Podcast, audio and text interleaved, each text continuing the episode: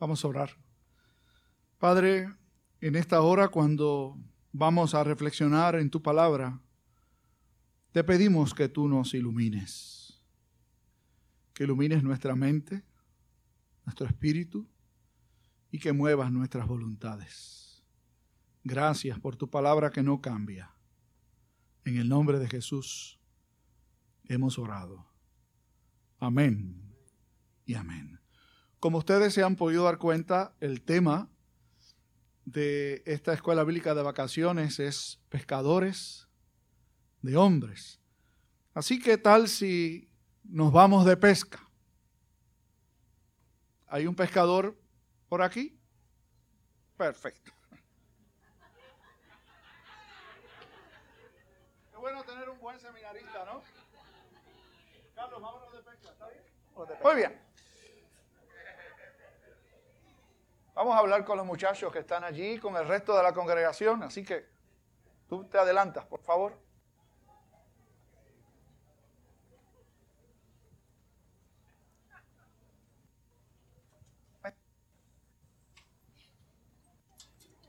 Mis hijos, ¿cómo están ustedes? Me alegra muchísimo. Alguien me puede decir, pero con orden, está bien, si usted quiere hablar, levanta la mano y lo puede hacer. Pero si no he hecho la pregunta, ¿cómo? ¿No saben cuál es la pregunta? ¿Van en la mano? Ok. ¿Cuál es o cuál fue el tema de la escuela bíblica de vacaciones? Ajá. Pescadores de hombres. Muy bien. Y como pescadores de hombres, el mensaje para ustedes, ¿saben? No es solo para los niños, así que van a estar muy atentos como pescadores de hombres, imitamos lo que Jesús hizo cuando llamó a los primeros pescadores, que fueron cuatro. Jesús llamó a cuatro pescadores. Ellos pescaban peces. Y él les dijo, vengan conmigo y yo los voy a convertir en pescadores de hombres. ¿Y cómo se pescan hombres? ¿Cómo se pescan hombres? O sea, no la sabían. ¿Ah? Con la palabra de Dios, exactamente. Entonces, oigan bien, de esa palabra de Dios aprendimos varias verdades que los vamos a, separar en cinco verdades. ¿Está bien? La primera verdad es que el cielo, ¿qué es?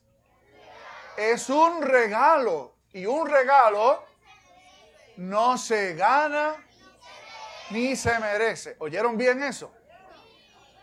¿Oyeron bien eso? El cielo es un regalo. ¿Saben que eso no fue lo que yo aprendí cuando era chico? Yo aprendí otra cosa. Yo aprendí que para ir al cielo yo tenía que hacer cosas buenas. Me tenía que portar bien tenía que hacer buenas obras. Es decir, me tenía que ganar el cielo. Si fuera así, no es un regalo. Un regalo es algo que no se gana ni se merece. Y no puede ser como a mí me enseñaron cuando chiquito, gracias a Dios después me enseñaron otra cosa. Pero yo me he dado cuenta con el pasar del tiempo con estas canas que me han salido, que la mayor parte de la gente, incluso en las iglesias cristianas, creen que el cielo es una recompensa. Pero la Biblia dice otra cosa. La Biblia dice que el cielo es un regalo de Dios. Hay un pasaje que dice bien, es bien claro. La dádiva, y dádiva quiere decir regalo.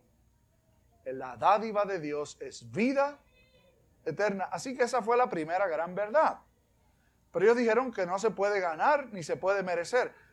¿Por qué el cielo no se puede ganar ni merecer? ¿Por qué? Porque somos pecadores. ¿Y quiénes son pecadores? Todos, ustedes. Y aquella gente que está allá. Y estos dos que estamos aquí. Todos somos pecadores. La Biblia dice que todos somos pecadores. Uno trata del pecado hacerlo chiquito. Y dice, pero es que nadie es perfecto. No se trata solo de que nadie es perfecto. Es que lo que Dios exige, si uno quiere ampararse en sus buenas acciones, sería perfección. Y alguien puede ofrecerle a Dios una vida perfecta de los que están aquí. Ellos dijeron que todos somos pecadores. Así que ninguno de nosotros puede ofrecer una vida perfecta. La Biblia dice que porque todos pecamos estamos destituidos de la gloria de Dios. Y eso no es una buena noticia.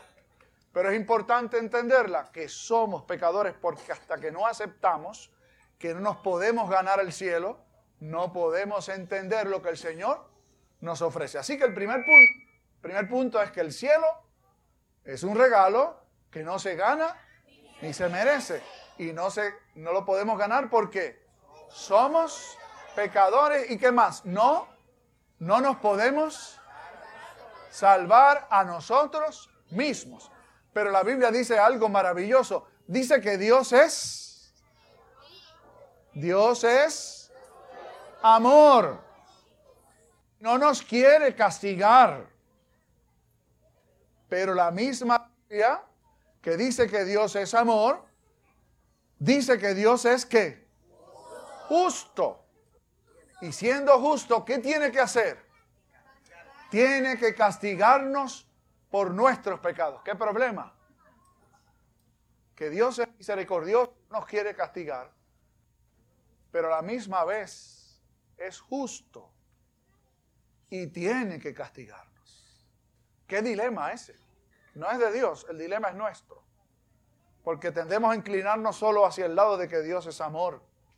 Y nos olvidamos que la Biblia dice que Dios es justo y que no tendrá por inocente al culpable. Así que estamos en un problema serio. Pero Dios resolvió ese problema nuestro. ¿Cómo Dios resolvió el problema ese? Nuestro. ¿Cómo lo resolvió? ¿A quién envió Él? A su Hijo Jesús. ¿Y quién era Jesús? El Hijo de Dios. Jesús era Dios y hombre. ¿Y qué hizo Jesús? ¿Alguien sabe? murió por nuestros pecados, ¿qué más?